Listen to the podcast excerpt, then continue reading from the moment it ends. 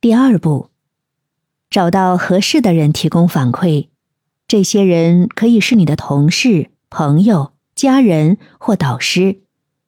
你要确保选择的人呢，对你的表现或领域有一定的了解和经验。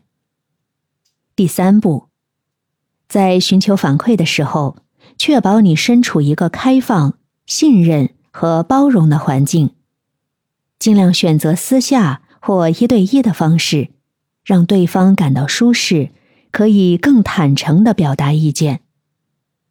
第四步，不要简单的问“你觉得我怎么样”，而是提出具体的问题，比如：“你认为我在这个项目中哪些方面做的不错？有哪些地方需要改进呢？”这样可以引导对方提供更加具体、有建设性的反馈。